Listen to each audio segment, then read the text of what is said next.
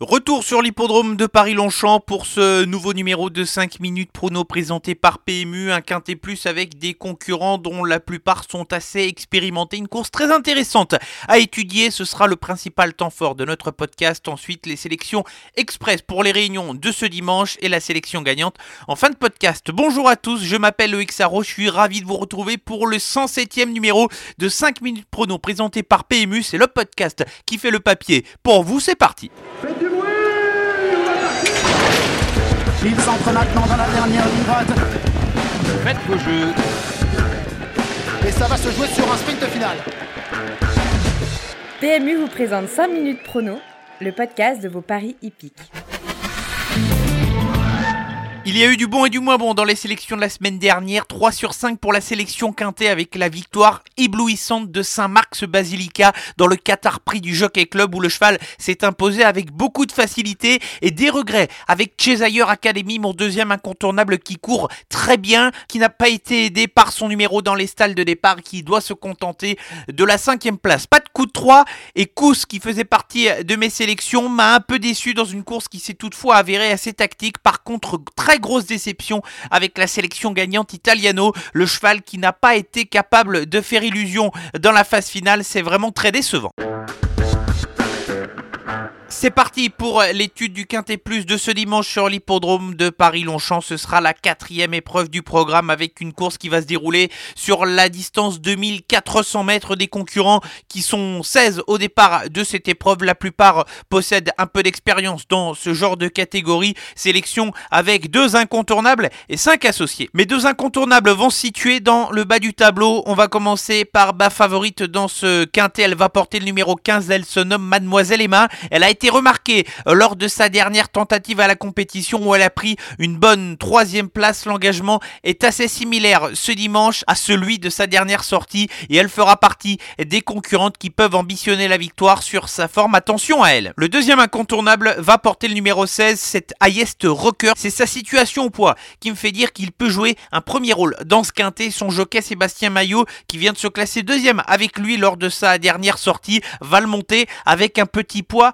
52 kg et demi. Attention, c'est un trouble fait en puissance qui peut se révéler dans cette épreuve. 5 associés dans l'ordre de mes préférences avec un cheval dont on a évoqué lors de sa tentative du 30 mai dernier. C'était mon outsider ce jour-là et il a tracé une fin de course remarquable, celle numéro 9 Kubo. Le cheval a une situation meilleure dans les stalles de départ et son écurie est très en forme. L'entraînement de Jean-Pierre Gauvin est au top de sa forme depuis plusieurs semaines. Je le pense capable de bien faire dans cette épreuve. Il aura sans doute une, le 7 Toge que s'est défendu pas si mal que ça lors de sa dernière course, même si j'en attendais légèrement un peu plus. Je le pense compétitif en valeur 37,5, même s'il n'a pas forcément une très grosse marge de manœuvre. Il peut toutefois se défendre pleinement pour l'une des 5 premières places. C'est la première fois que le numéro 10, Roderick, va affronter une distance aussi courte en France. Ça avait été le cas lors de ses débuts du côté de l'Angleterre où le cheval avait participé à des épreuves sur des distances de sprint. Malgré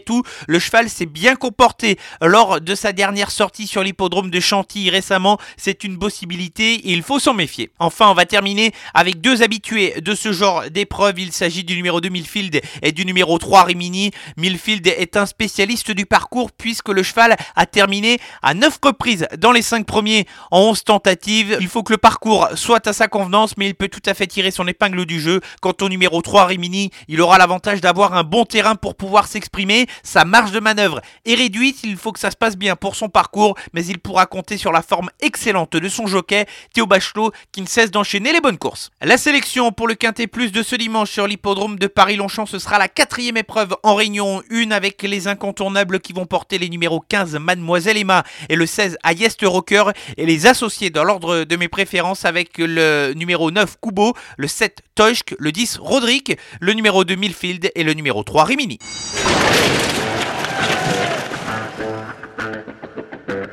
Les sélections express trois chevaux qui peuvent se tenter en simple gagnant sur les réunions de ce dimanche. On va commencer avec la réunion 1 sur l'hippodrome de Paris-Longchamp et la troisième course du programme. J'aime beaucoup le numéro 1, Jana Flower, qui s'est classé à deux reprises à la deuxième place pour ses deux premières courses en compétition avec une dernière tentative où elle a offert une belle résistance à la lauréate que nous devrions revoir lors du prochain prix de Diane. Je pense que c'est une concurrente redoutable pour la victoire. Elle peut viser la gagne. En réunion 3, ce sera avec les trotteurs sur l'hippodrome d'Argentan. Ce sera tout ou rien avec le numéro 15 Harmony Quick. Elle va retrouver Mathieu Mottier avec lequel elle s'était imposée lors de leur avant-dernière association. Il faut vraiment que ça se passe bien. C'est une jument qui est compliquée mais qui possède du moteur. Soit elle va gagner, soit elle sera disqualifiée. Enfin la réunion 4 avec euh, l'hippodrome d'Aix-les-Bains qui va accueillir les sauteurs et les galopeurs. Je m'arrête dans la cinquième course avec le numéro 4 Canoeing qui va redescendre nettement de catégorie pour cette course réservée à des apprentis. C'est un des chevaux d'expérience du peloton et sur ce qu'il a fait de mieux, il doit terminer à la première ou à la deuxième place de cette course.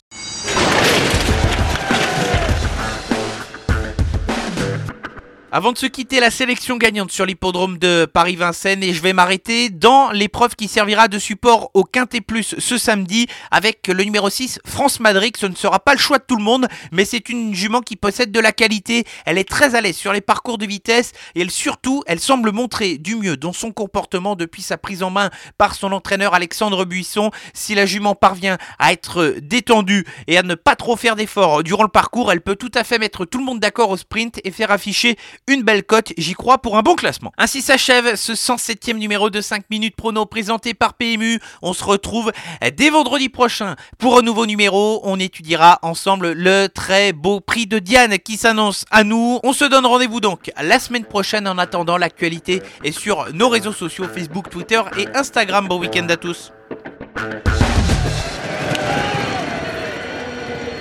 Jouer comporte des risques. Appelez le 09 74 75 13 13. Appel non surtaxé.